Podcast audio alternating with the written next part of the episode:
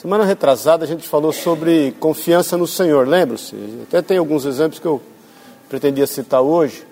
Hoje nós vamos falar sobre amor incondicional. É, Mateus 5, versículo 43, o Senhor fala: Ouviste que foi dito: Amarás o teu próximo e odiarás o teu inimigo.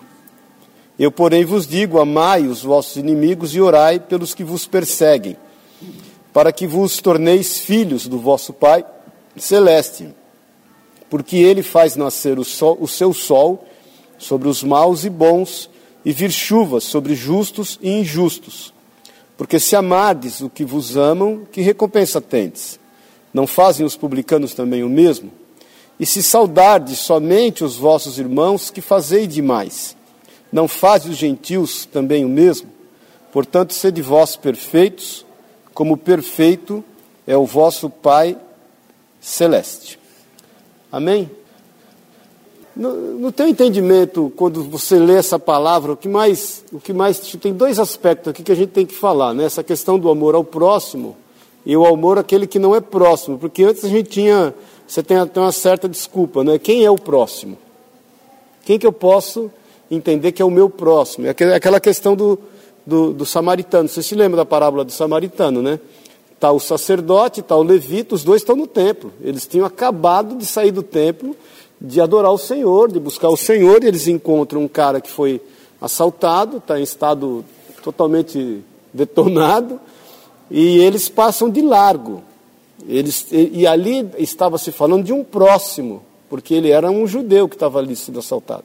E vem um samaritano, que os judeus têm algeriza, né? É, eu já até falei com vocês por causa o porquê disso, né? Samaria foi tomada pelos assírios e aí o, o, os costumes do povo ali de Samaria ele ficou totalmente é, parecido com os, com os assírios.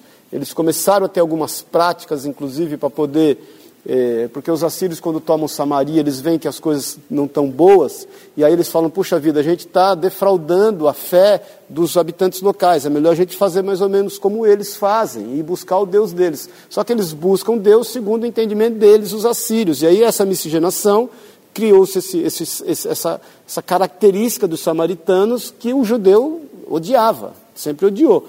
Então vem esse samaritano que é odiado pelo judeu e entende que o judeu é o próximo dele. E ele ama aquele cara. Ele pega o cara, ele cuida do cara, ele põe o cara no lombo do cavalo dele, ele leva o cara para uma hospedaria, ele fala, olha, eu põe, ainda dá dinheiro para o cara da hospedaria, se, se faltar, eu ainda na minha volta eu pago. Agora, a questão do amar o próximo, a gente às vezes fica buscando quem é o próximo, a quem eu devo amar.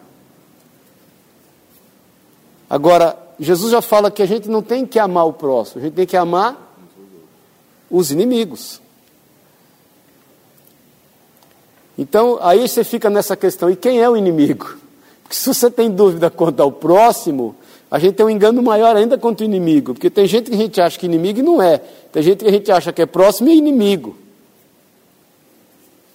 Quando a Bíblia diz que os inimigos do homem são os da sua própria casa, né? É, Davi fala isso, porque Davi, o conselheiro dele traiu ele.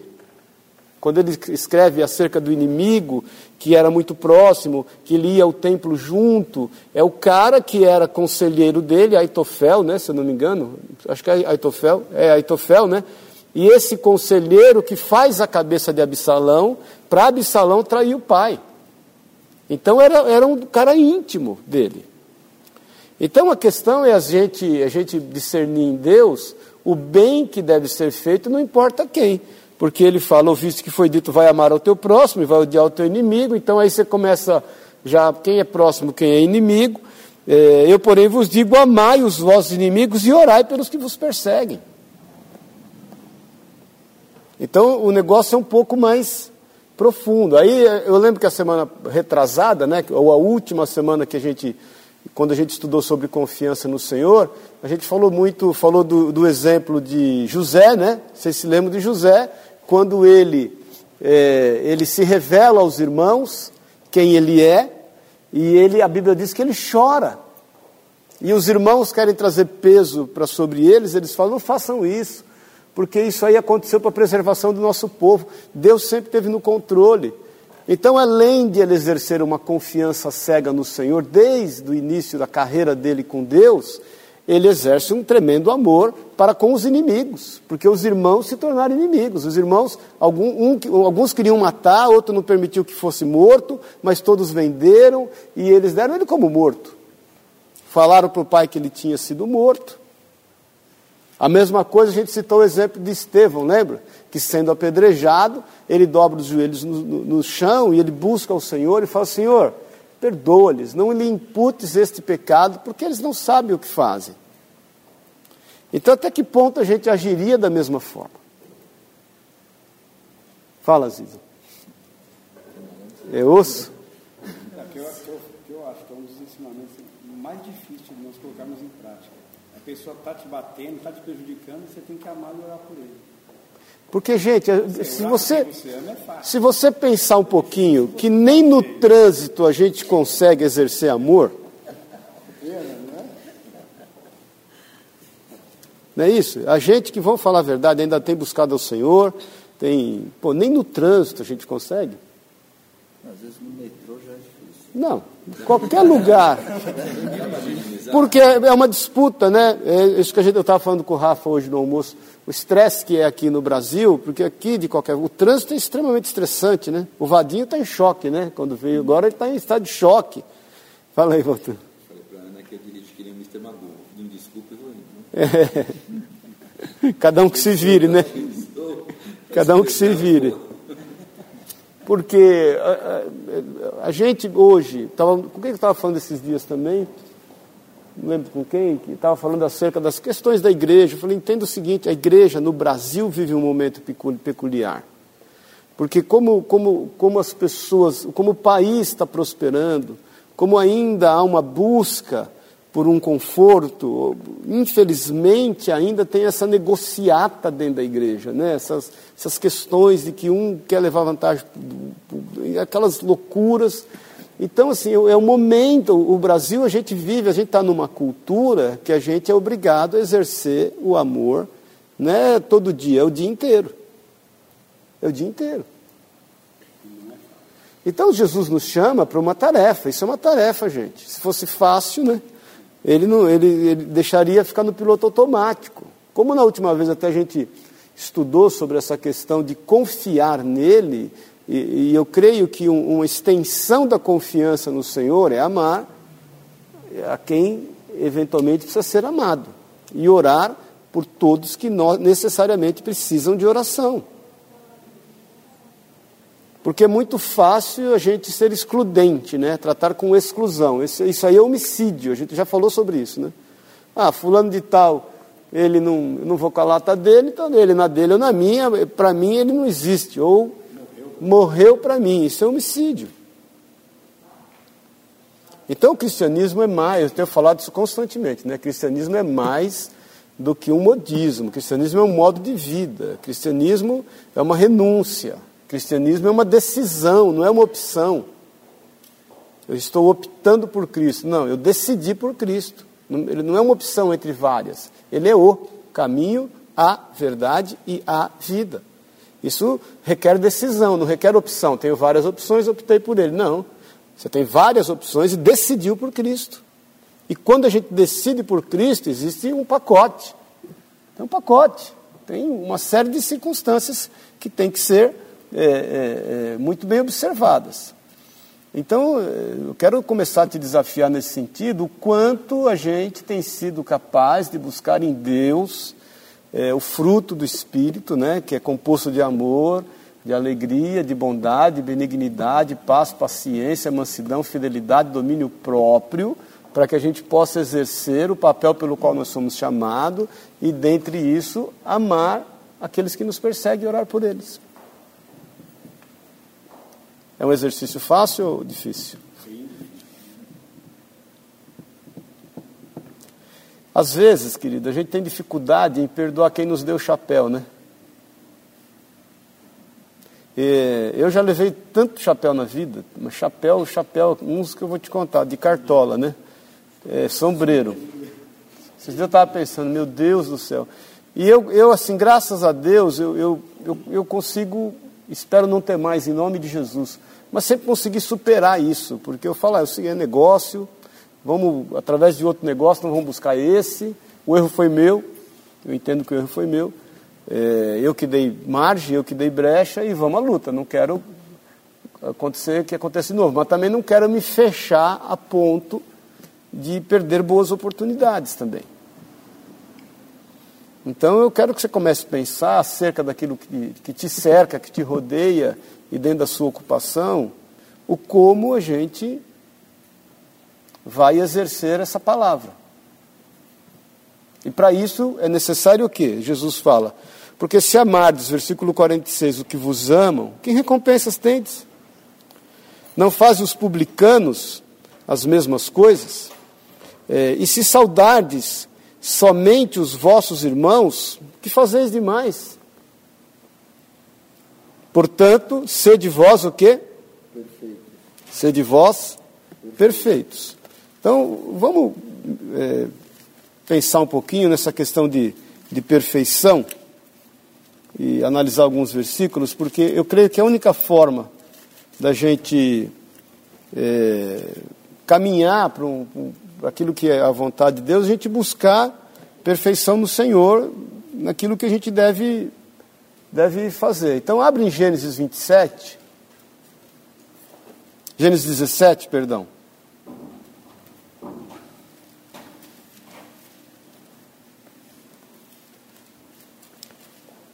Versículo 1. Quem pode ler aí?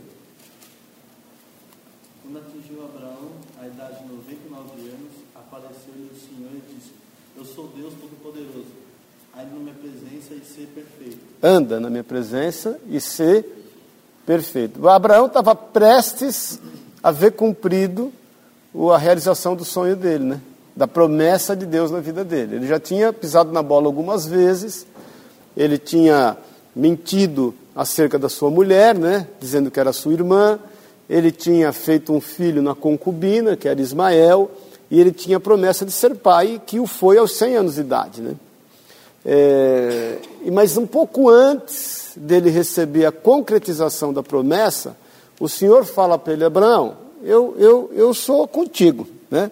É, ele declara, quando atingiu Abraão a idade de 99 anos, apareceu o Senhor e disse, eu sou o Deus Todo-Poderoso, anda na minha presença. E que por andar na minha presença, você vai ser perfeito. Então, a gente sabe que uma das formas de buscar a perfeição é andar na presença de Deus. Como é que você anda na presença de Deus? Fala aí, qual é, qual é a, a maneira mais fácil de você andar na presença de Deus? Fala aí. Estar em santidade. Meditar na palavra? Meditar na palavra é mais fácil do que andar na, na santidade, porque a santidade é consequência também de meditar na palavra. Então a melhor forma de andar na presença de Deus é estar observando a Sua palavra, é andar na Sua palavra. Porque não, não existe coisas fragmentadas diante de Deus, é um pacote completo. Você vai andar na presença do Senhor, meditando e estando eh, debaixo da Sua palavra, as coisas elas vão se encaixando. Você vai adquirir mais habilidade quanto ao fruto do Espírito e exercê-lo. Você vai adquirindo conhecimento que vai te facilitar. É, eu, por exemplo, eu, tenho ministrado muito na vida do meu irmão aí, que está meio crente, meio ainda no mundo. Deus tem ministrado o coração dele. E ele, ele, ele é uma pessoa muito culta e, e, e, e ocupa um cargo bom aí numa empresa grande, inclusive. E ele começa a entender que a Bíblia faz todo sentido. Então, constantemente, ele fala para mim que está passando uma situação, eu vou, pego um versículo na Bíblia que diz respeito àquilo que ele está passando e, puf, mando para ele, ele puxa vida. Então, ele está começando a entender que a Bíblia tem todo sentido. Então, você praticar aquilo que diz a palavra de Deus vai te levar à perfeição. Para poder, nós estamos falando, amar os nossos inimigos e não querer matar pelo menos uns três por dia no trânsito. Amém? Então vamos lá, quem pode ler Mateus. É, não, aí a gente está Mateus 5, 48. 2 Coríntios 13, 11.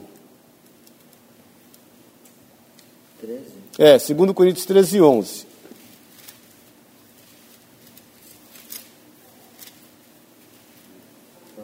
Pode.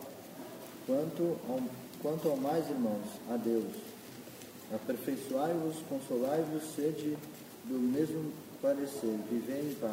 E o Deus de amor e de paz estará convosco. Então, onde você percebe aí que há uma, uma, uma regra aqui para aperfeiçoamento? O que, que você consegue perceber no texto?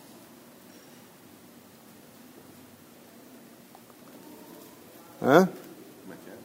O que, que você consegue perceber? No primeiro texto que a gente leu, você vê que uma forma de você buscar perfeição é estar diante de Deus, que é estando na sua palavra. Nesse texto aqui, o que, que você. Comunhão. Comunhão. Então, uma forma de nós buscarmos a perfeição é o quanto a gente pode estar em comunhão. Então, o apóstolo Paulo, quando está se despedindo do, do povo lá de Coríntios, né, ele fala: quanto ao mais, irmãos, a Deus, aperfeiçoai-vos. De que forma? Consolai-vos, sede do mesmo parecer, vivei em paz, e o Deus de amor e de paz estará convosco. Então, é, é, é, quanto, quão bom e agradável que os irmãos vivem em união. As pessoas não entendem, o, o cristão hoje, ele não entende o propósito da comunhão. O cristão tem dificuldade em entender a finalidade da igreja. Tem gente que fala o absurdo, eu já vi gente falar assim: é, eu saí da igreja para ser igreja. Ah, Alguns defendem o não estar na igreja para ser igreja, entendendo que ele não consegue ver na, na, na comunhão dos irmãos igreja, quando na realidade isso é igreja. Igreja é essa loucura aqui, irmãos, é um pronto-socorro, uma doideira.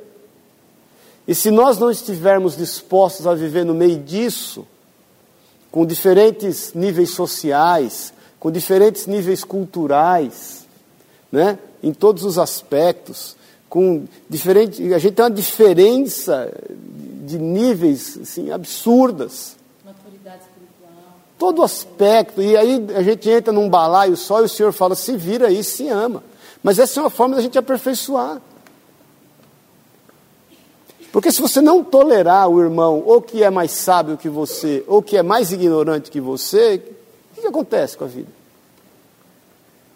Se a gente não tiver capacidade de aceitar que as pessoas erram,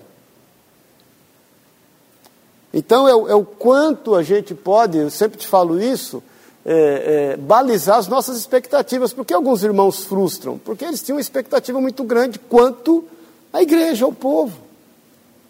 É o que eu sempre falo, eu como pastor, dificilmente alguma coisa me assustar. Dificilmente, hoje em dia, dificilmente algum assunto vai me assustar, porque eu já ouvi tanta coisa. Já ouvi homicídio, nego me procurando para confessar, conf- confessar homicídio. Um de 10 anos atrás, mas que estava oculto. Outro, dois dias antes, o cara estava cheirando sangue ainda, um dia antes. Coisas assim, questões as mais é, ca- cabeluda aí possível. Agora, não quer dizer que eu, né, que, que eu sei que a gente não ouviu tudo e não viu tudo ainda, né? Mas será que a gente não pode nos suportarmos em amor? Porque igreja, é, é- é- Deus põe o irmão lixa mesmo para tratar com a gente. Deus põe irmãos do nosso lado que é para mexer naquela área que você não gosta que mexa. É uma forma de você é, se aperfeiçoar. A comunhão entre nós é extremamente importante. Então, hoje, os irmãos, eles entendem que o, o controle remoto é a saída da igreja, né? a porta da saída da igreja. Então, alguma coisa magoou ele, ele pum, aperta o controle remoto e sai da igreja. Muda de canal. Muda de canal. Porque é fácil. Isso é como é fácil que tem. Então, gente, é o quanto a gente pode exercer esse amor incondicional entre nós. Porque se você achou que as pessoas aqui são perfeitas, você errou muito sério quanto à sua expectativa. É, eu já falei várias vezes, eu- alguns irmãos, eu vi, falo, muitos irmãos, já aconteceu do irmão me procurar, falar assim, nossa, eu te amo tanto, amo tanto você, tua casa, mas vou sair da igreja, porque tem um povo lá que eu não consigo. O problema não é você, é com quem você anda. E eu sempre falo, e que amor é esse, irmão? Onde é que está escrito esse amor? Onde é que está escrito um amor que não suporta, então, a gente estar junto por causa das pessoas que estão ao nosso redor? Eu, vira e mexe, eu falo para um ou para outro, irmão, eu não tenho alternativa. Eu estou na igreja e, e, faço parte da igreja, não é porque eu sou pastor, é porque eu sou cristão. Hein? Porque imagine se eu também resolver sair da igreja. E o que, que me impede? Fala para mim. O que me impede de sair da igreja? Buscar o meu caminho, falar, irmãos, Deus abençoe. O que não falta aqui é pastor hoje. Está cheio de pastor aí que vai cuidar de vocês.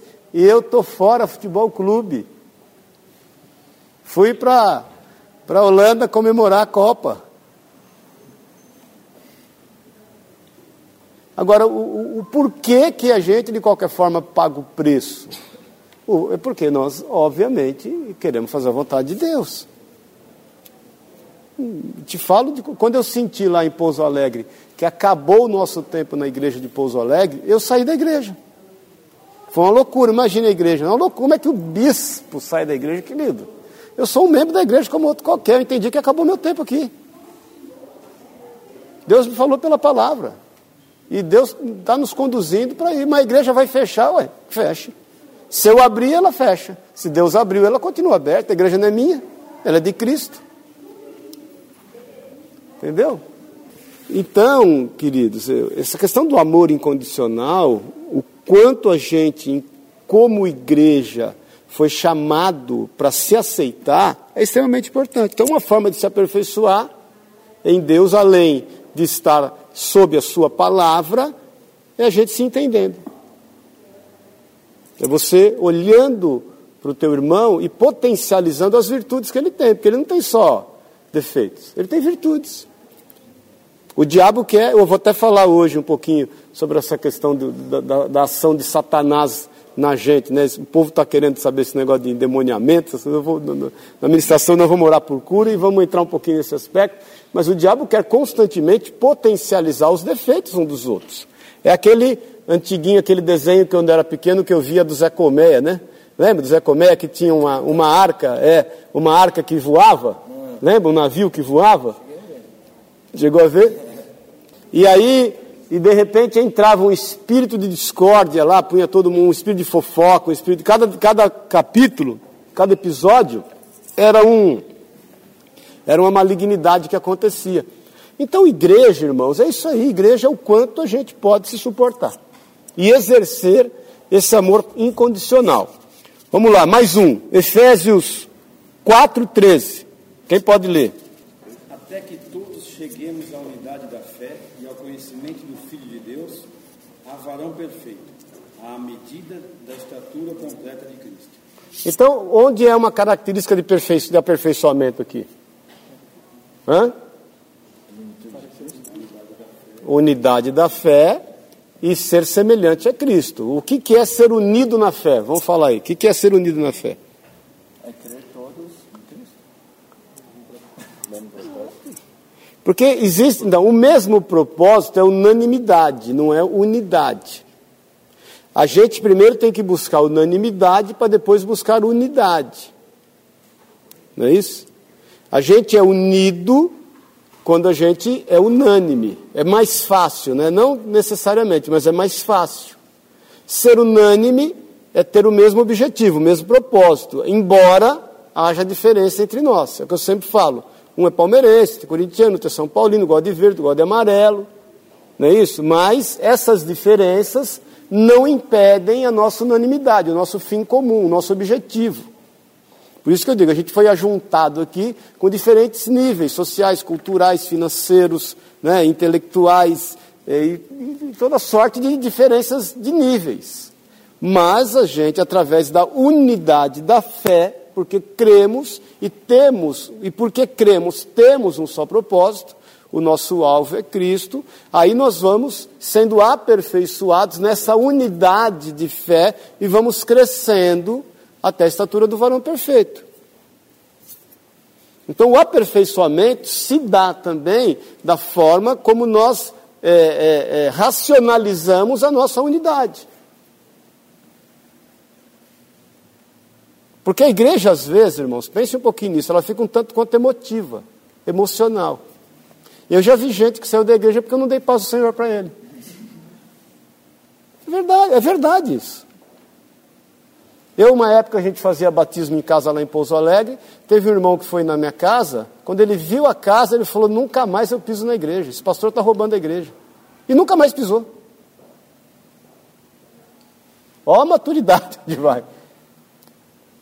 E a gente de bom coração abrindo a nossa casa para fazer batismo na época.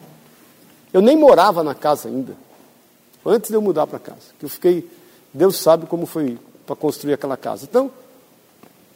Se a gente tem buscado aperfeiçoamento, e eu estou te falando de novo, a fim de orarmos pelos nossos inimigos e amarmos aqueles que são que não são próximos, não só os que são próximos, nós temos que ter unidade de fé. Nós temos que crer de uma só forma e nos suportarmos uns aos outros, sendo aperfeiçoados em função da comunhão que há entre nós, para que crescendo e sendo aperfeiçoado a gente exerça o nosso chamado. Porque, irmãos, a igreja, às vezes, é o que eu tenho falado aqui, falo muito para os pastores, nós não fomos chamados para ser pastores de igreja. A gente é pastor de gente. O ruim é quando o pastor entende que ele é pastor de igreja. Aí ele defende a instituição, ele está preocupado com o crescimento da igreja. Ele não está preocupado com a salvação de pessoas. Nós não estamos preocupados com o crescimento de igreja, nós estamos preocupados com a salvação. Não se trata da igreja, do prédio cheio, se trata do céu cheio. Então, a gente não vai evangelizar o marginalizado porque é bonito perante a sociedade.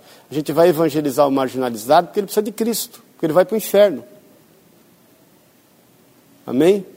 Porque pegar o cara que é mendigo e ver ele transformado e pôr ele aqui para dar testemunho só para as pessoas, para as pessoas, nossos convidados verem que a gente é bacana, cuidado, Deus está em todo lugar. Nós temos que tomar cuidado, porque a, honra e a glória é do Senhor. Isso não é nada mais do que o nosso papel. Então, abraçar o necessitado, o marginalizado, o travestido, isso é o nosso papel. Agora, isso não é para poder impressionar aqueles que nós vamos. Nós vamos fazer isso uma forma de atrair pessoas. Isso é circo de horrores. Você pegar o anão e a mulher barbada e colocar lá para atrair gente. Eu lembro quando era moleque, ficava impressionado eu ia no circo, tinha a mulher que se transformava em macaco. É, lembra disso? E até hoje não sei como aquilo acontecia, mas me assustava. Pra... Mas todo mundo queria ver a mulher que se transformava em macaco, se transformava em gorila. Então a igreja não pode ser isso, gente, um circo de horrores. Eu sempre falo que nós, como igreja, somos, somos péssimos de marketing. A gente tem um marketing horrível, porque nós não cremos nisso como forma de pregar o evangelho. Amém? Você pode ver aí que de vez em quando você fica sabendo de alguma coisa boa que aconteceu na igreja. Porque a gente não é a característica da gente, fica potencializando esse tipo de coisa, não é, não é, não é, não é o nosso jeito. De vez em quando você fica sabendo que alguma coisa boa acontece aqui também. Mas a gente sabe que coisa boa acontece todo dia, a gente não fica. Isso é o anti-marketing, né? Eu não estou falando que a gente está certo, hein, irmãos. Eu não estou falando que os outros que fazem estão errados. Não é isso, não. Estou falando só que é o nosso jeito. O certo ou errado é o nosso jeito. Porque eu, eu, tô, eu, particularmente, enquanto pastor, me preocupo com conversão genuína. Tanto que quando eu faço apelo, eu, a maioria das vezes eu falo, irmão, abre o olho e olha para mim. Porque isso aqui não pode ser emocional. Não pode ser por causa do, da música de teclado, no fundo. Não pode ser por causa de um momento emotivo que a pessoa está vivendo, ah, eu me entrego para Cristo. Não, olha para mim e vamos fazer a coisa como deve ser feita. Você quer entregar a vida para Jesus? Quer deixar com que Ele domine a tua vida, reine? Amém. Senão não adianta. Senão né, é, é, é, é emotivo. Mesmo sendo assim, a gente sabe que 25% só vai, vai, vai vingar, né? Vocês sabem da parábola do semeador, semeador saiu a semear, lembra disso? Uma semente cai na beira do caminho, outra semente cai entre espinhos, outra semente cai entre as pedras, outra semente cai em solo e ela dá o fruto a 30, 60 e 100 por um. Então 25% vinga. Você é a semente que vingou. Então fala para o irmão aí, você, puxa vida, você é a semente que vingou. Três não vingaram, ó. Três não vingaram para você vingar. Amém? Então, continuando aqui nessa questão de aperfeiçoamento para poder amar aqueles que nos perseguem, Colossenses 1, 28. Alguém pode deixar aberto também, antes de ler, alguém pode deixar aberto 2 Timóteo 3, 17. Mas quem pode ler Colossenses 1, 28, por favor?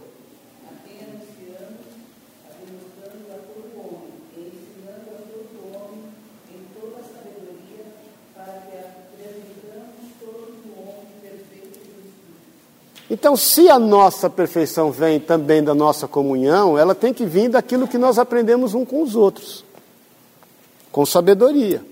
Por isso que a palavra de Deus ela exorta, ela consola e ela edifica. Amém, irmãos? Tem gente que não suporta ensino, porque acha que não precisa. E a única forma da gente se aperfeiçoar é pelo ensino. E muitas vezes o ensino, eu estava conversando com o irmão esses dias, e ele falou, não, porque eu sou pregador do evangelho, porque eu prego o evangelho, porque a vida inteira eu não sei quantos anos eu prego o evangelho, nunca fiquei sem pregar o evangelho, e eu preciso pregar o evangelho. Eu falei, irmão, deixa eu te falar uma coisa, para pregar o evangelho precisa de púlpito, para pregar o evangelho precisa de microfone, precisa de plateia. Ele falou, não, é, não é isso que eu quis dizer, não. Eu estou falando, eu estou te perguntando, porque de repente você tem uma noção errada do que é pregar o evangelho. Porque pregar o evangelho você pega para o cobrador de ônibus, para o cara na fila do banco, para o motorista de táxi. Aí que nós temos que pregar o evangelho. Agora, o ensino que traz a perfeição deve ser, e esse deve ser articulado entre nós. Então eu estava vendo os meninos descer lá agora de casa, eles estavam conversando acerca de jejum, né? Eles, não, porque o meu jejum, não é isso que vocês estavam falando, estava só de butuca ali. E daí eu dei glória a Deus, glória a Deus, porque eles estão discutindo acerca de jejum. Isso é saudável, isso é de Deus. Amém? Porque houve tempos que vocês discutiam sobre marca de tênis, sobre marca de calça, sobre time que está ganhando, o que também não é errado, não estou falando mas eu digo que o momento que eles estão vivendo é bom. Isso é ensino mútuo. Isso é bom. E a gente está nesse assunto por quê, gente? Porque não adianta você decidir, eu vou apertar uma tecla e a partir de agora eu vou amar os meus inimigos e eu vou orar pelos que me perseguem, isso pronto, resolveu. Não é assim. Não é assim. Existe, eu sempre falo, Pedro não negou Jesus da noite para o dia. Depois que o Senhor falou para ele que ele ia negá-lo, e ele fala, Senhor, eu não, começou a negar ali. Quando ele fala, não, Senhor, eu não, todos podem te abandonar, menos eu, já deu o primeiro passo. Porque ele foi prepotente, soberbo. Foi totalmente soberbo. Depois que você pegar a trajetória de Pedro, ele vai dando alguns passos que vai fazendo com que ele negue Jesus.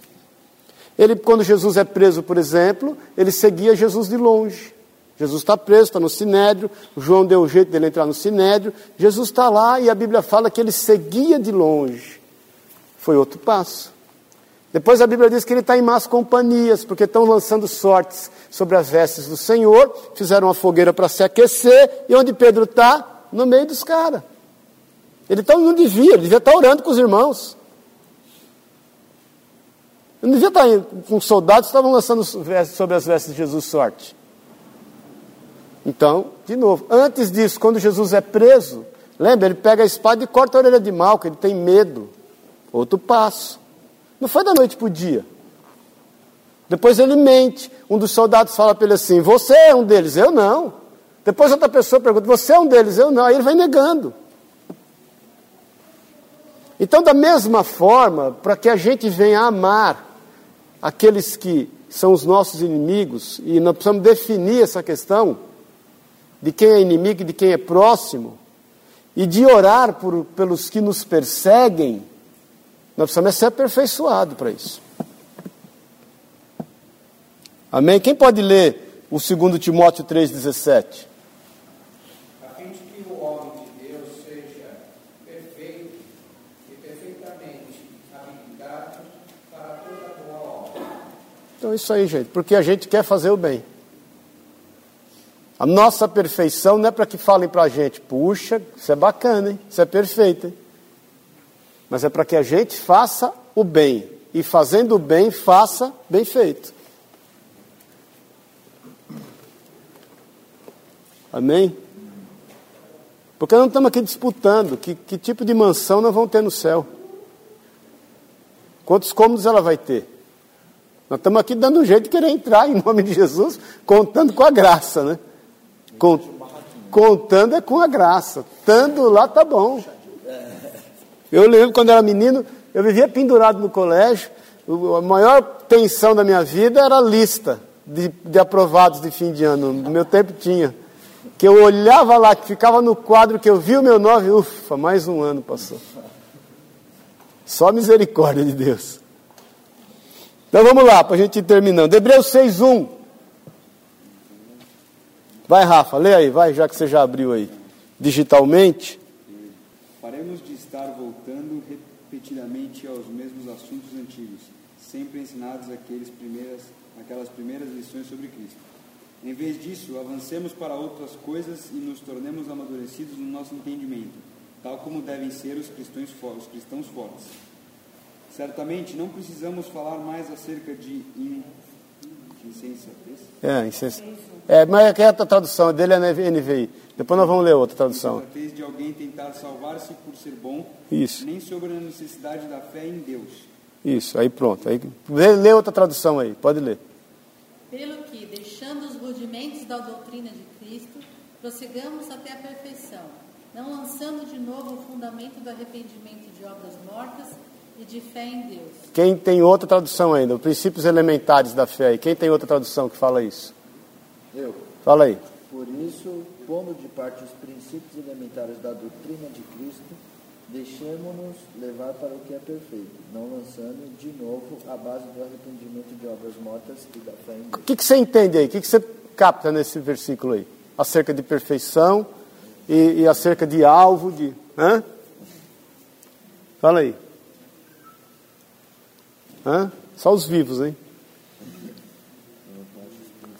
Entenda que o autor de Hebreus está falando, gente, vamos parar de conversar mole. Vamos parar de conversar fiado. A gente não tem que ficar discutindo sobre as coisas que são elementares, que são os- o, o basicão da fé.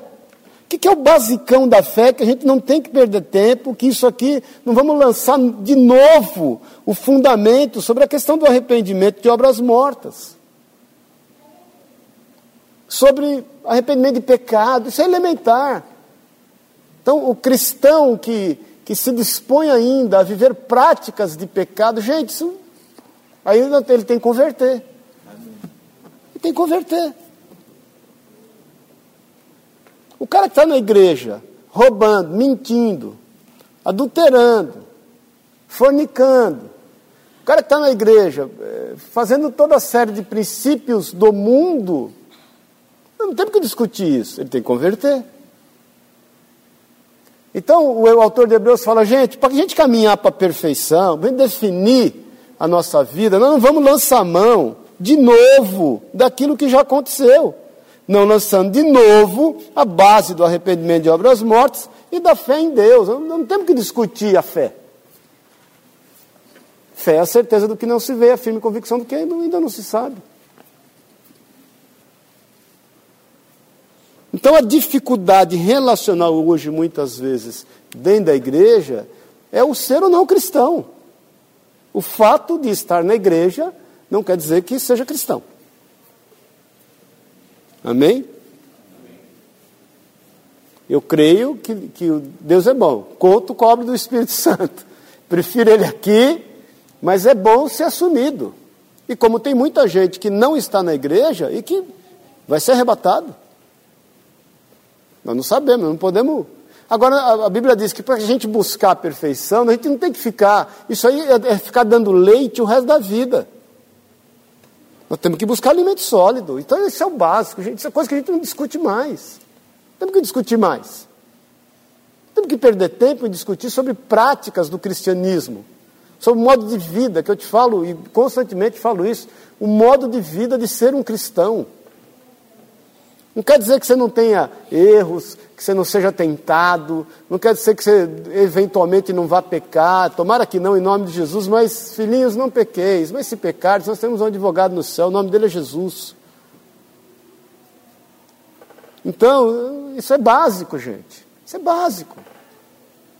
Porque se a gente tem que ficar perdendo tempo para evitar que a pessoa peque, pelo amor de Deus, não pode pecar, e cerca ele ali, cerca ele de, de lado de lá, de gente que já está na igreja não sei quantos anos. Então, eh, a gente que é mais antigo de igreja, né? Muitas vezes entristece o coração da gente quando vê nego 15 anos na igreja ainda dando golpe nos outros, né? dentro da igreja. Possível, meu. Eu tinha um irmão numa igreja lá em São Gonçalo, esse cara pegou cheque emprestado da igreja inteira. Eu tive que intervir e falar, gente, não é possível. Está proibido de emprestar cheque. Ele pegava cheque de um para pagar o outro, ele pegava de um para pagar o outro, para pagar o outro. Quando eu vi, eu fiquei sabendo que o irmão um dia, no aconselhamento, é, fiquei preocupado com a situação, por quê? Porque eu prestei o cheque para o irmão tal. Como você prestou o cheque? Quem mandou você emprestar cheque para o cara? Aí entrei na igreja para saber o que estava acontecendo. A igreja lá de São Gonçalo. Isso eu conversando com o irmão na sede. Uma irmã até. Aí fui lá para São Gonçalo para saber, eu já tinha pego o cheque de todo mundo. E o cara era presbítero na igreja, falei, irmão, não é possível um negócio desse, querido. Não é possível. Então nós vamos ver quem é que você deu o golpe agora. O último, alguém vai ter que pagar essa conta. Porque eu não vou deixar você mais pegar cheque de ninguém aqui dentro. Não pode. Então a gente discutir isso acerca de um homem que tinha que estar dando frutos, isso é voltar aos princípios elementares da fé. Aí a gente deixa de ser aperfeiçoado, porque a gente, na realidade, tem que estar buscando a estatura do varão perfeito, a ponto de nós orarmos pelos nossos inimigos e, orarmos por aqueles que nos perseguem e amarmos os nossos inimigos. Então tem coisa, gente, que já não combina mais com você. Amém?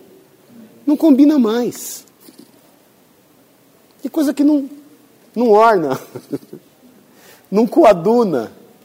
Não combina mais. Está envolvido com fofoca? Não combina mais. Está envolvido em falsa acusação? Não combina mais. Está envolvido em falar dos irmãos, seja lá o que for, ou bem ou mal? Ó, estou te falando que é para você orar. Só vou te contar, ninguém sabe. É só pra, porque você sabe que eu sou espiritual. Se não fosse por, por um motivo tão nobre, Não combina mais, gente, isso. Já não combina mais. Amém, irmãos?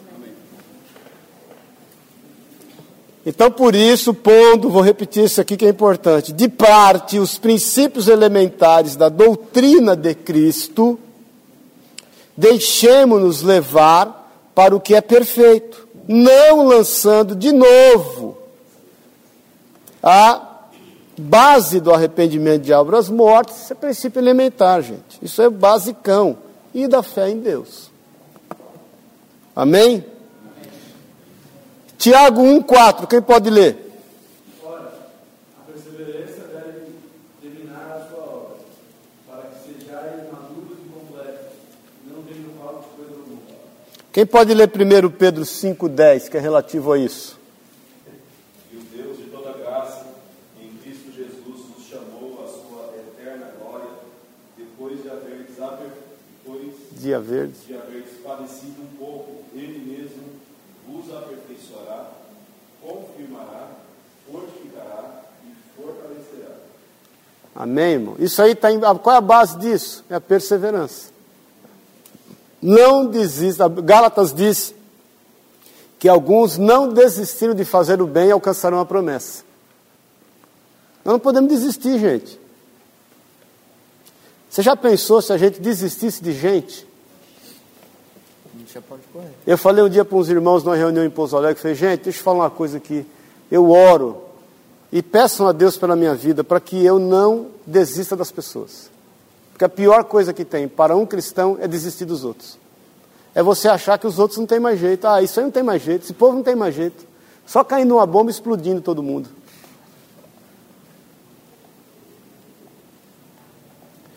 Nós temos que entender que nós temos inimigo, gente. Eu estava falando, eu ia trazer a revista e esqueci. Na Veja, da semana passada, saiu uma matéria sobre a Primeira Guerra. Não sei se alguém viu aqui. É, 48 páginas, eu estou lendo ela ainda. Já li um tanto. E aí, é, você sabe que debaixo do arco do triunfo tem o túmulo ao soldado desconhecido lá. Tem um cara enterrado lá esse cara representa todos os soldados franceses que morreram na Primeira Guerra. Nessa Primeira Guerra de 1914, morreram 15 milhões e meio de soldados. Para você ter uma ideia, o Brasil na época tinha 25 milhões de habitantes. Olha o que morreu de gente. Morreu quase um Brasil. Morreu quanto? 50, 50 e 60% do Brasil. Seria hoje 120 milhões de pessoas, mais ou menos. O Brasil tem 200 milhões. E aí, na, dois anos depois do fim da guerra, ou seja, em 1920, a guerra acabou em 1918, chamaram um, um soldado lá, que era da época da guerra, que sobreviveu, e colocaram diante dele oito caixões em, em, em, de, de carvalho. E falou para ele assim: é o seguinte, nós precisamos prestar uma homenagem, e esse, um desses oito vai ser enterrado desconhecidamente, porque a maioria foi enterrado sem que houvesse identificação, porque o negro foi detonado pela guerra, né? foi desfigurado pela guerra. E aí o cara escolheu, aí diz assim, a matéria da Veja diz assim, o número 6 fez parte dessa história. Olha que coisa, da guerra. Por quê? Porque o cara escolheu o sexto caixão. Aí foram perguntar para o cara, por que, que você escolheu o sexto caixão? Ele falou, é porque eu era do sexto regimento. Então eu tive assim, aí a Veja fala que ele fez um uso de uma espécie de numerologia para escolher aquele, aquele, aquele soldado que estava ali. Ele falou, ó, eu como era do sexto regimento, do sexto batalhão, e o meu regimento, a soma do meu regimento, que era o 132, dava seis, eu escolhi o sexto caixão. E aí que dá o meia, meia, meia.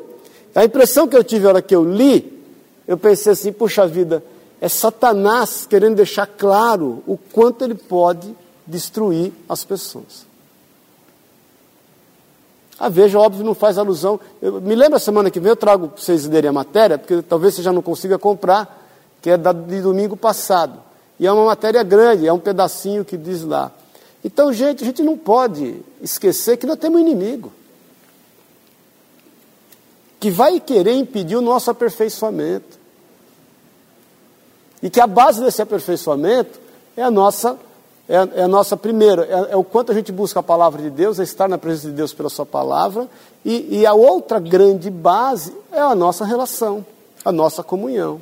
É o nós nos suportarmos, é o nós nos ensinarmos, é o nós nos exortarmos, é o nós nos amarmos, para que nós, entre nós, porque a Bíblia diz: como é que alguém pode dizer que ama a Deus que não vê, se não ama nem a seu irmão que vê?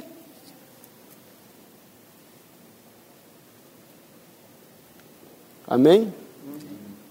Então, mais uma vez eu te falo acerca disso, que eu já tenho falado várias vezes, a gente tem que tomar cuidado, que nós somos o único exército que mata os nossos feridos. Ai daquele que entre nós peca, nós queremos matar ele, não é possível. Então nós temos, ao contrário, é que trazer perto do corpo. Como é que você cuida de um braço quebrado? Não é isso? Você pega aquele braço que está quebrado, você põe ele para perto do corpo e imobiliza.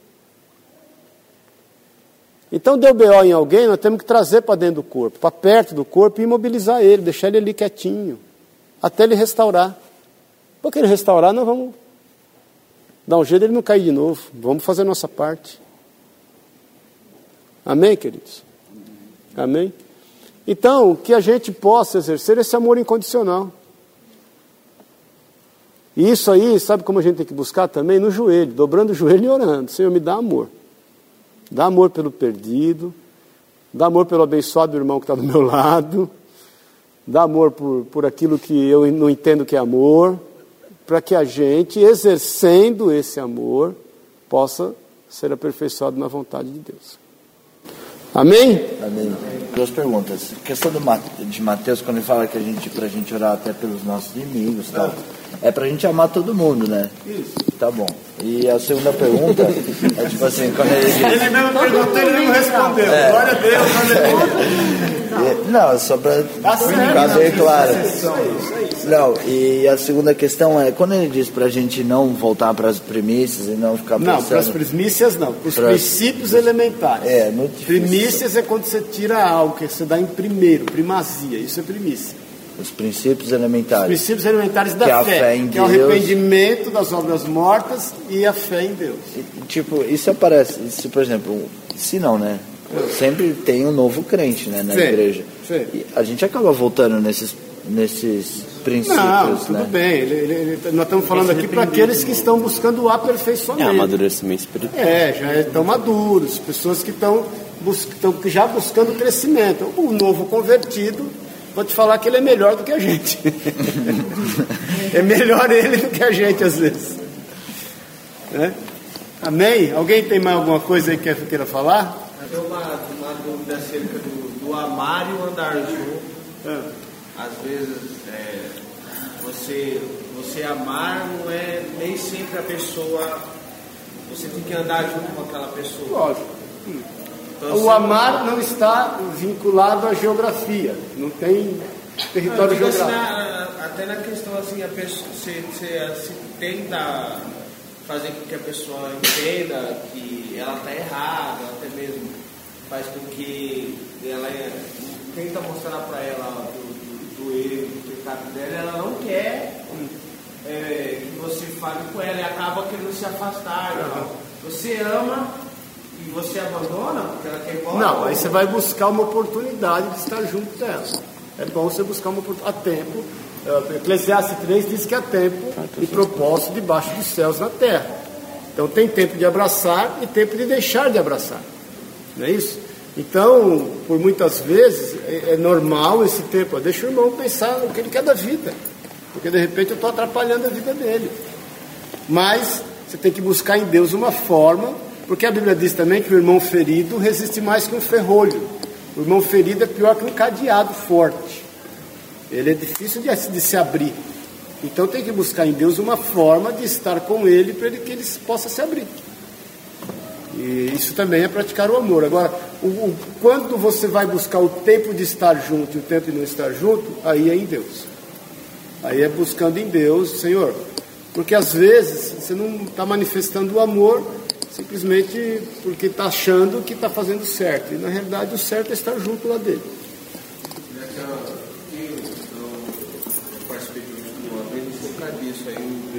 Estava ministrando falou que até Jesus Ah. ele amava todos, só que ele escolheu um que era mais próximo.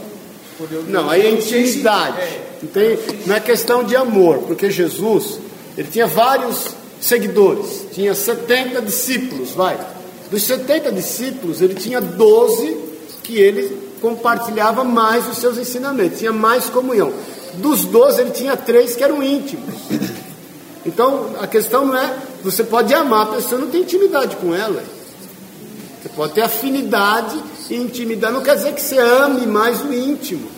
Porque João relata a ele mesmo que ele fala que ele era o discípulo a quem Jesus amava. E João tem uma linguagem totalmente de amor. O que não quer dizer que Jesus tratava com distinção os outros. É, ele tratava com amor. A gente, alguns, o fato de você ter pessoas mais íntimas, não quer dizer, isso é muito importante, irmãos, o que o Levi está falando, porque às vezes isso acontece nas nossas relações, gera um certo ciúmes, uma carnalidade, por causa dessa questão de intimidade. O fato de você ter intimidade a mais com uma pessoa, ou seja, a conta fecha melhor com essa pessoa, não quer dizer que você ame mais ela do que outro, ou que ela é mais importante do que outro. É difícil as pessoas entenderem isso. Então a gente até como líder, como pastor, às vezes tem esses BO. Porque é normal. A gente obviamente tem intimidade com, com algumas pessoas e não ter tanta com outros. Não quer dizer que aqueles que a gente tem intimidade, a gente ame mais. Ou esteja mais disponível para os que são íntimos. Muito pelo contrário, hein? O íntimo é que leva sempre a bucha. Não é isso? É normal alguns irmãos falarem, pô, mas eu, é, mas é porque o irmão, você tem mais liberdade de falar a verdade pro cara. Fala, meu irmão, você é vagabundo, você é moleque, tá na hora de você crescer. Não é isso? Você não fala isso para uma pessoa que você ama também, mas que não é tão íntima. Então, às vezes, nós temos pessoas que são mais íntimas, o que não quer dizer que, nós somos, que, é, isso é, mais, que é uma relação mais fácil, o que também não quer dizer que ele, ele é o foco da atenção. A gente só é mais íntimo, só. De repente a, a estação do rádio é a mesma, a mesma frequência. Não é isso? Não é, não é, não é que tem mais prazer em estar com esse ou com aquele. Não é isso, é só questão de intimidade. Amém?